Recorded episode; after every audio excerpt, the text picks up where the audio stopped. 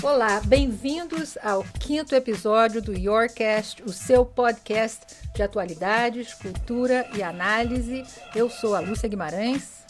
E eu sou Gisele Regatão. Gisele, feliz ano novo. Feliz ano novo. Pois é, o frio começou e já esquentou de novo a campanha presidencial. A Hillary já botou o pé na estrada, uhum. dessa vez com a arma nuclear dela, que se chama Bill. O marido dela está fazendo campanha também.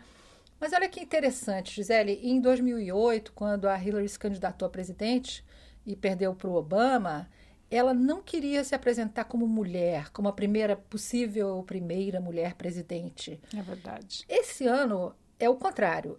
I'm the granddaughter of a factory worker and the grandmother of a wonderful one-year-old child. And every day I think about what we need to do to make sure that opportunity is available not just for her, but for all of our children. Ela está acentuando a identidade de mulher, não só ela está fazendo isso, como ela quer ser ouvida como avó. Ela é a avó da Charlotte, a primeira filha da Chelsea, que está grávida de novo. Agora, Gisele, por que, que ela levou um gelo de boa parte dos eleitores como avó? É verdade, Lúcia. No final do ano passado, a, campanha da Hillary Clinton decidiu lançar uma ideia brilhante, que foi explorar a ideia dela como avó. Como você disse, é uma imagem que ela tem usado muito na campanha, em discursos. Ela fez uma imagem para o público espanhol, o público hispano. E lançou essa campanha chamada Como Tua Abuela, ou seja, como a tua avó e descrevendo várias maneiras de como ela, Hillary Clinton, era exatamente como a sua avó, Lúcia, como a minha, se referindo ao público hispano. Latino. Né? Latino, né? né? Da América Latina. E ela levou, levou uma represália do público geral e foi uma, uma série de piadas nas redes sociais, especialmente no Twitter, lançaram um hashtag que se chamava Não eres minha abuela, ou seja, você não é a minha avó. E é as pessoas mesmo. respondiam por diversas razões por que a Hillary não era a avó delas. E normalmente fazendo piadas e referências a questão social, questão de que como as avós de mexicanos ou porto-riquenhos ou guatemaltecos que moram nos Estados Unidos têm uma realidade de vida muito diferente da Hillary. Então, não deu muito certo. Mas, claro, o que, que a Hillary está tentando fazer? É explorar um eleitorado que é importante para ela mais do que qualquer outro candidato. O público latino tem crescido muito. Imigrantes agora são em redor de 57 milhões isso. nos Estados Unidos. O que não quer dizer necessariamente eleitores, não, né? São Explica só, por quê. Isso, são 13% só dos, dos eleitores são hispanos. Mas isso está crescendo, né? E a expectativa é que em 2030 vão ter 40 milhões de eleitores hispanos. E cada eleição vem essa discussão. Ah, vai ser um bloco que vai definir a eleição, vai ser um bloco que vai definir a eleição, mas a verdade é que não é. E por que não é? Porque nos estados que são chamados de swing states, que são estados que podem ir para um lado ou para o outro, a, a população hispana não é grande. Os Estados Unidos está dividido. Tem estados democratas e tem estados republicanos. E eles não mudam o sistema aqui eleitoral, que a gente vai explicar em outro podcast, né, Lúcia? Que é, é meio complicado. É, a cada quatro anos a gente tem que explicar tudo de Exatamente. Novo, né? Mas é, basicamente é o seguinte: se você ganha num estado, todos os votos vão para aquele estado. Para aquele candidato que Para aquele candidato daquele estado. Então, o público latino domina em estados que não são swing states, que são Texas, Califórnia, Nova York, Nova Jersey. E a maioria desses estados, eles são democratas. Então, o público hispano vai ser importante na decisão entre a Hillary e o Bernie Sanders. Né, nas, que, primárias, nas primárias, que é o outro candidato exatamente. democrata. Na, nas eleições finais, praticamente não vão importar. Então, agora ela está realmente tentando cativar esse público. Agora, outra coisa, Gisele, é que como o voto aqui não é obrigatório, no caso dos latinos, por exemplo, só metade dos latinos que tiraram um título de eleitor votaram nas últimas eleições. Né? Então, é difícil as pessoas às vezes entenderem fora daqui. a segunda vitória do Bill Clinton só contou com 35% do voto dos americanos. Uhum. Então, um desafio muito grande para a própria emancipação da população latina nos Estados Unidos é fazer as pessoas não só tirarem título de eleitor, como sair de casa é, para votar. Não é verdade? Uhum, é verdade. A outra coisa, Gisele, é que um grande debate sobre a relevância dos latinos, que vai aumentar, não tenha dúvida, é que será que eles só pensam em imigração? Porque houve uma evolução disso, você lembra? Há pelo menos 10 anos, se você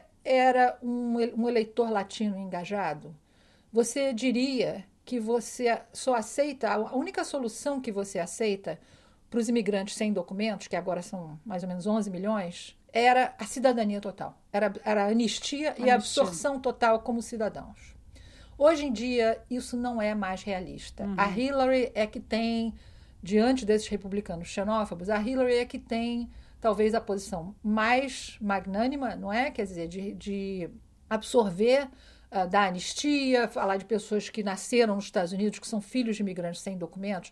Mas no cenário de 2016 não existe os Estados Unidos dando, dando automaticamente cidadania para 11 uhum. milhões de pessoas que estão aqui ilegalmente. É. Acabou isso, Acabou. não é? Então a questão é, é, se será mesmo existe muita, muito clichê muito preconceito. Será que o eleitor latino, o que está aqui legalmente, o que tirou o título de eleitor, será que ele só pensa em imigração ou ele pensa em economia, em uhum. emprego, em outras questões? E entre nós tem uma grande diferença, né, Gisele? Eu sou bicultural, você é tricultural, não é verdade? A questão é essa, né? Brasileiro é latino? Brasileiro é hispano? Isso é engraçado. Eu respondo nos questionários que sim. Você responde que não, né? Eu respondo que não. Eu, eu, o primeiro censo aqui, a primeira coisa que eles diziam é que você não é branca. É. Eu não sou branca aqui. E eu, não, falava... eu respondo que eu sou branca, porque eu sou uhum. de descendência europeia mas eu respondo que eu sou hispana. Embora eu não deveria. Eu, eu já fiz uma entrevista com uma pessoa do censo e eu perguntei diretamente para ele: eu sou brasileiro, eu sou hispana? Ele falou: não. Na verdade, o censo diz que você é o que você diz o que você, que você é. Mas eu fui casada com um mexicano muitos anos, meu filho é mexica, metade mexicano. E eu acho que eu sou latino-americana. Eu me considero latino-americana, então, na verdade, eu sempre me identifico como latina. É muito confuso.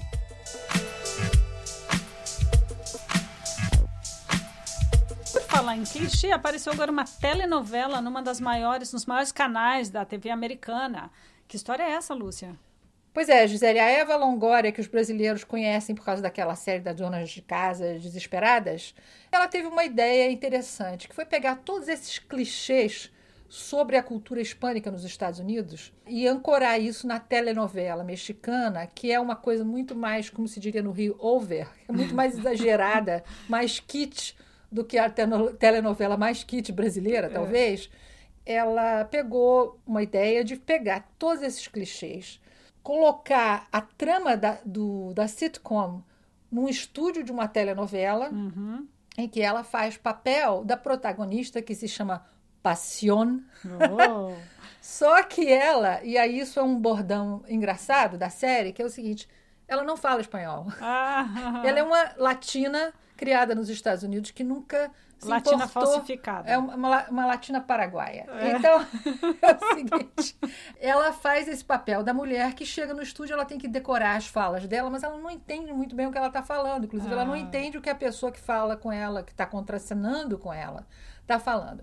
Então, essa série, que se chama Telenovela, começou, teve boas críticas, a audiência ainda não decolou, mas é um esforço de diversificação que está acontecendo na TV americana. Uhum. É, o Narcos é considerado, Narcos é considerado uma até um sinal disso, né? Da Netflix, né? Da, da Netflix. E algumas tem uma outra série chamada Border Town, que é Fronteira, a outra chamada Jane, a Virgem.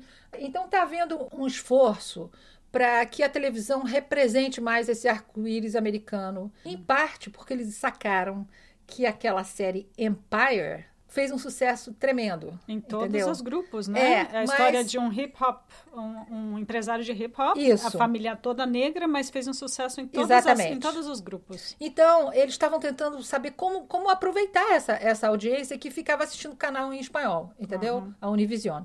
Então, tá indo bem. Vamos ver se eles conseguem fazer uma coisa inteligente por mais tempo. Vamos ouvir uma cena aqui da meio comédia pastelão.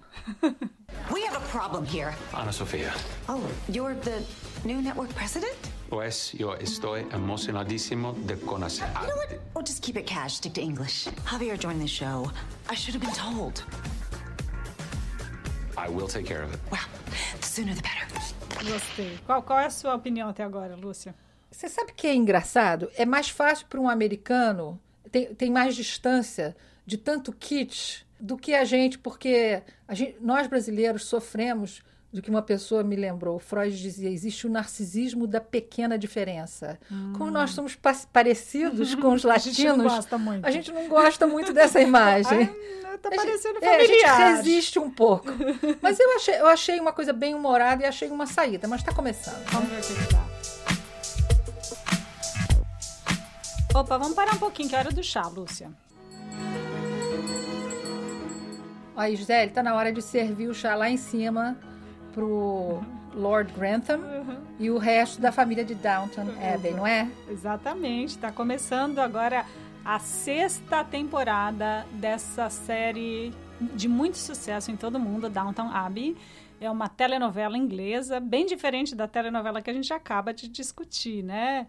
Lúcia, que começa em 1912 ah, na Inglaterra e cobre todo o período da Primeira Guerra e essa família que mora numa casa onde tenha muito da relação entre a família e os empregados, né? É o que os ingleses chamam de upstairs, downstairs, upstairs, né? downstairs, exatamente. Em, em cima, e embaixo. embaixo. É. os empregados embaixo, a família em cima. Um fenômeno mundial, super popular na Inglaterra, 26 milhões de pessoas assistem a série nos Estados Unidos, popular no Brasil e em outros países. Lúcia, como é que você explica esse fenômeno? Olha, primeiro é o seguinte, um tremendo elenco, um bom roteiro, né? Um roteirista que ganhou o Oscar uh, pelo Gosford Park, do Robert Altman, é o Julian Fellows, que criou essa série. E eu acho o seguinte, essa série trata de, de questões que interessam muito as pessoas é, que é o medo da mudança, o medo do desemprego e medo do caos, não é? Ela, ela encanta porque ela retrata uma sociedade com hierarquia e a gente vive num mundo cada vez mais confuso sobre a hierarquia, né? Como você diz, ela tem realmente esse aspecto de telenovelão, não é? Aquelas tramas longas, casal que sofre, aí melhora, aí sofre um pouco mais. E histórias de amor histórias também, muito né? sexo. O mordomo muito e sexo. a governanta. Exatamente, o mordomo e a governanta. a mulher que é supostamente que tem que ser virtuosa, mas é, dorme com o namorado, sem o pai saber, enfim. É, Downton Abbey tem muitas das questões contemporâneas banhadas em figurinos espetaculares e numa situação meio idílica que a gente não vive mais, não é verdade? É. É, eu me lembro quando começou o sucesso daqueles filmes do Merchant Ivory, né? James, James Ivory, o diretor, e o produtor Ismail Merchant, ele já morreu, como Howard's End, como Room with a View, que são filmes visualmente espetaculares, que têm um ritmo ligado ao período, ao século XIX, uhum. ao começo do século XX, são filmes de época, né? De época, é. Eu me lembro de um crítico muito interessante nova-iorquino, ele disse que havia um exagero em direção a isso, porque nós estávamos querendo, na, na virada do século, é, que o passado fosse uma almofada para o presente. Hum. Que o passado fosse um amortecedor do presente eu acho que a gente sente um consolo, sabe, de, de ver um, uma sociedade que tem hierarquia definida, né, que tem, tem regras, as pessoas se comportam sob regras, mas também se angustiam com a incerteza, com a guerra, com a necessidade de mudar, com a emancipação do trabalhador, das minorias, das mulheres. Uh, eu acho isso. Às vezes a série, para dizer a verdade, me irrita muito, que certas tramas se arrastam demais. Uhum. É, ela, para mim, ela tem altos e baixos. Agora tem a, a sensacional Maggie Smith, né, que é a, a portadora dos chamados one-liners, né, aquelas frases super é, mordazes e bem-humoradas dela. Então vamos ouvir aqui um típico diálogo da Maggie Smith. Surely servants are human beings too. Yes, preferably only on their days off. Quando a amiga diz para ela, os empregados também são gente, não é? Ela responde, é, mas de preferência nos dias de folga. É,